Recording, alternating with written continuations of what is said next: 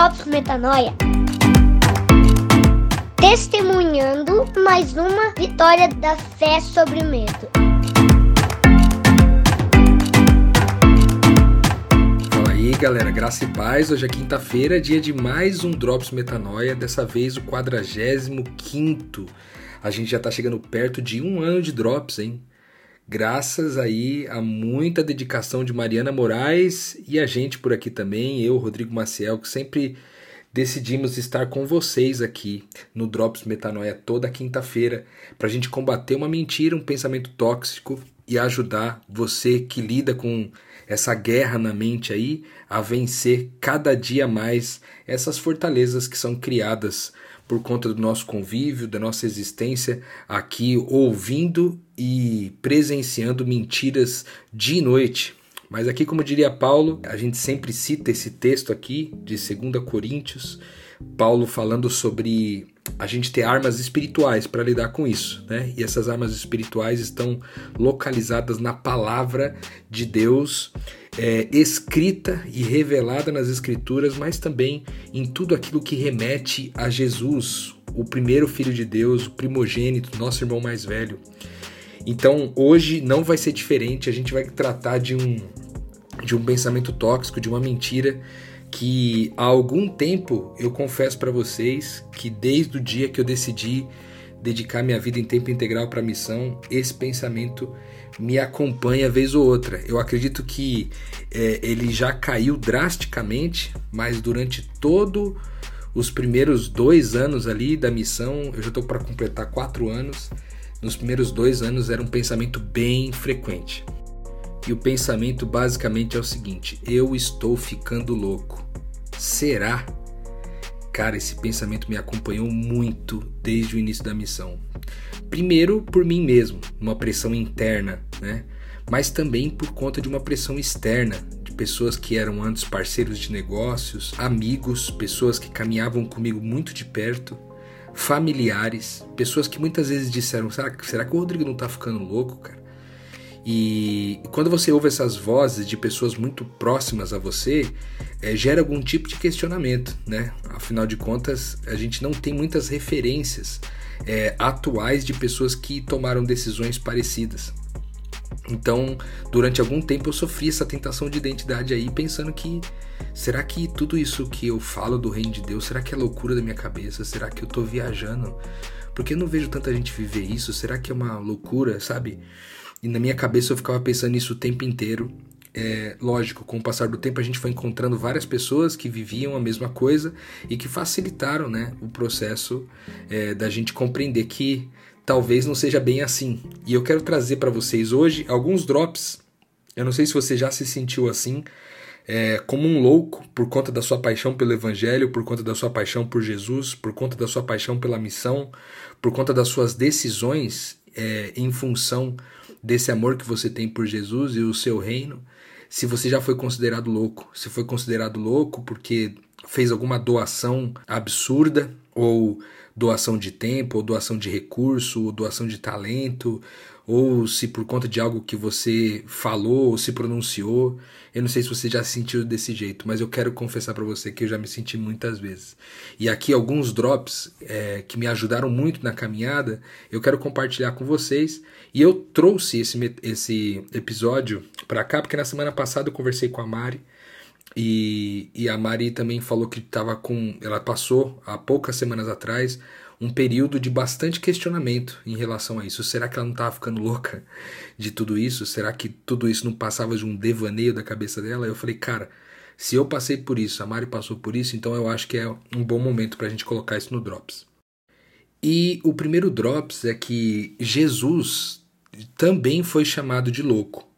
Aliás, ele foi chamado de louco e de endemoniado. Né? Ali em João 10, de 19 a 21, conta uma passagem é, dizendo o seguinte: diante dessas palavras, os judeus ficaram outra vez divididos. Muitos deles diziam: Ele está endemoniado, enlouqueceu. Por que ouvi-lo? Mas outros diziam: Essas palavras não são de um endemoniado. Pode um demônio abrir os olhos dos cegos? Você vê aqui, as escrituras dizem que os judeus, aqui, a gente sempre fala, quando a gente fala de judeus, a gente está falando de gente religiosa, né? Há uma, um paralelo que a gente pode fazer aqui com pessoas devotas da religião cristã, é, com esse paralelo dos religiosos judeus, né? Você vê, alguma, é, divide opiniões, a gente que vive o reino de Deus, a gente divide opiniões dentro da própria família de Deus, sabe? Se a gente está louco mesmo ou não. E aqui a gente vê até uma referência disso. Aqui a, a, dúvida era entre membros da mesma religião, da família espiritual. Mas além disso, os parentes de Jesus também acharam que ele estava louco. Tanto é verdade que ali em Marcos, no capítulo 3, versículos de 20 a 21, diz assim: Então Jesus entrou numa casa e novamente reuniu-se ali uma multidão, de modo que ele e seus discípulos não conseguiam nem comer. Quando seus familiares ouviram falar disso, saíram para trazê-lo à força, pois diziam: Ele está fora de si. Olha que coisa, cara. Até os familiares foram correndo tentar Jesus, tentar tirar Jesus à força do ambiente onde ele estava, é, com a percepção né, ou com a imaginação, com a certeza de que ele estava é, fora de si, ele estava louco, né? Então, Jesus, e eu acho que é importante a gente considerar isso, o fato de que o próprio Jesus foi considerado louco, inclusive por pessoas da sua própria religião e por pessoas da sua própria casa, ou seja, do ambiente mais íntimo, do ambiente que mais deveria conhecê-lo, foi o lugar onde Jesus mais foi confundido com o louco, né? Ou até mesmo com o endemoniado. Então, olha o privilégio, né? Da gente ser confundido pela mesma coisa que o nosso mestre foi confundido também ser chamado de louco, assim como o nosso mestre foi chamado de louco. Eu de verdade me vejo no lugar de privilégio. Quando alguém me fala que eu sou louco, ou que eu não deveria ter feito isso, ou que eu não deveria pensar assim, não deveria dedicar minha vida desse jeito, eu penso que o mestre também passou por coisas semelhantes. O segundo drops é quem não tem um espírito acha que as coisas do espírito são loucura é tão verdade isso que você encontra ali em 1 Coríntios, no capítulo 2, versículo 14, um texto de Paulo dizendo o seguinte: Quem não tem o Espírito não aceita as coisas que vêm do Espírito de Deus, pois lhes são loucura. E não é capaz de entendê-las, porque elas só podem ser discernidas espiritualmente. Aqui tem um detalhe muito importante, cara. As coisas que a gente vive no reino de Deus, as coisas, as decisões que você toma aí, no reino de Deus, aquilo que você experimenta no reino, que parece loucura para as pessoas, elas não conseguem entender porque se é uma coisa espiritual, as coisas espirituais não podem ser discernidas naturalmente, elas precisam de discernimento espiritual. Como eles não são espirituais em geral, em geral eles não vão conseguir discernir espiritualmente aquilo que você está vivendo. Então, quem não tem o espírito acha que as coisas do espírito são loucura. Então olha para você e fala: esse cara tá louco, mas é porque ele não é capaz de discernir espiritualmente aquilo que você está vivendo. O terceiro drops é que os sábios dessa era é que são considerados os loucos para Deus. E os loucos dessa era são os que são considerados os sábios. Então, verdade isso ali em 1 Coríntios, ainda no capítulo 3, versículos de 18 a 20, diz assim: Não se enganem. Se algum de vocês pensa que é sábio, segundo os padrões dessa era, deve tornar-se louco para que se torne sábio. Porque a sabedoria deste mundo é loucura para os olhos de Deus, pois está escrito: Ele apanha os sábios na astúcia deles, e também o Senhor conhece os pensamentos dos sábios e sabe o quanto eles são fúteis. Meu Deus do céu. Aqui pegou pesado, né, cara? Porque o que ele está dizendo é o seguinte: o que o mundo considera sábio Aqueles homens e mulheres que são considerados sábios, segundo os olhos do mundo, são por Deus conhecidos como os loucos. Deus considera louco aqueles que essa geração considera sábio. E diz que os pensamentos desses caras são fúteis. Mas aí ele vem e diz aqui que aqueles que de fato tomam a decisão de, de viver essa loucura do reino de Deus é que de fato são conhecidos por ele como sábios. Olha que, que mudança, que metanoia, que, que trava, travamento da mente, sabe? Ou destravamento, na verdade, da mente.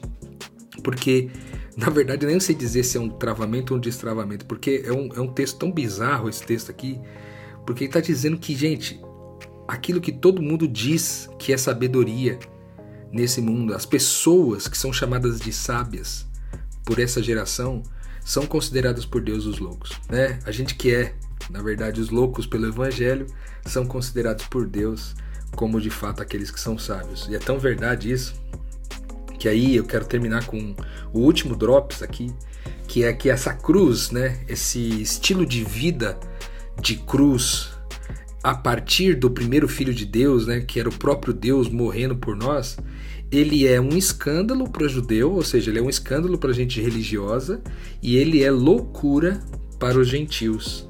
Isso aí tá em 1 Coríntios também, no capítulo 1, versículos 18 a 25. E esse texto ele é um pouquinho mais longo, mas eu vou gastar um tempo com ele, é, com vocês com ele, porque ele é muito bom. Diz o seguinte: ó, pois a mensagem da cruz é loucura para os que estão perecendo, para os que estão morrendo, mas para nós que estamos sendo salvos é o poder de Deus. Pois está escrito: Eu destruirei a sabedoria dos sábios e rejeitarei a inteligência dos inteligentes. Onde está, ó sábio? Onde está, ó erudito? Onde está o questionador dessa era? Acaso não tornou Deus louca a sabedoria desse mundo? Visto que na sabedoria de Deus o mundo não o conheceu por meio da sabedoria humana, agradou a Deus salvar aqueles que creem por meio da loucura da pregação. Os judeus pedem sinais milagrosos, ou seja, os religiosos pedem sinais milagrosos, e os gregos procuram a sabedoria, ou seja, e os seculares né, procuram sabedoria. Nós, porém, pregamos o Cristo crucificado, o qual de fato é escândalo para quem é religioso, ou seja, para os judeus, e é loucura para os gentios. Mas para os que foram chamados, tanto judeus como gregos, Cristo é o poder de Deus e a sabedoria de Deus. Porque a loucura de Deus é mais sábia que a sabedoria humana, e a fraqueza de Deus é mais forte do que a força do homem. Meu Deus do céu, eu quero terminar com isso. eu não sei nem se eu consigo comentar alguma coisa depois de um texto desse. Meu Deus do céu. Que coisa maravilhosa, cara. Que coisa maravilhosa. Isso aqui é muito libertador, gente. É muito libertador para você que já pensou em algum momento se você estava ficando louco por conta do evangelho, cara. Olha o que o texto está dizendo aqui. São tantas coisas nesse último texto, a gente poderia gra gravar um outro drop só para falar disso. Mas eu quero finalizar só com essa reflexão, cara. Volta aí de novo. Ouve esse último verso que eu falei aqui e fica só com o que está escrito. Não preciso nem explicar. Meu Deus, de tão perfeito que foi. eu termino esse episódio emocionado e mais uma vez crendo, né, que a, a fé venceu de novo o medo, né? Mais uma vitória da fé sobre o medo, como diz o Pedrinho no início do nosso episódio. Eu espero você. Daqui algumas semanas de novo eu volto com esse Drops. Na semana que vem tem um Drops da Mari. Então aguardem por aí. Fiquem com Deus.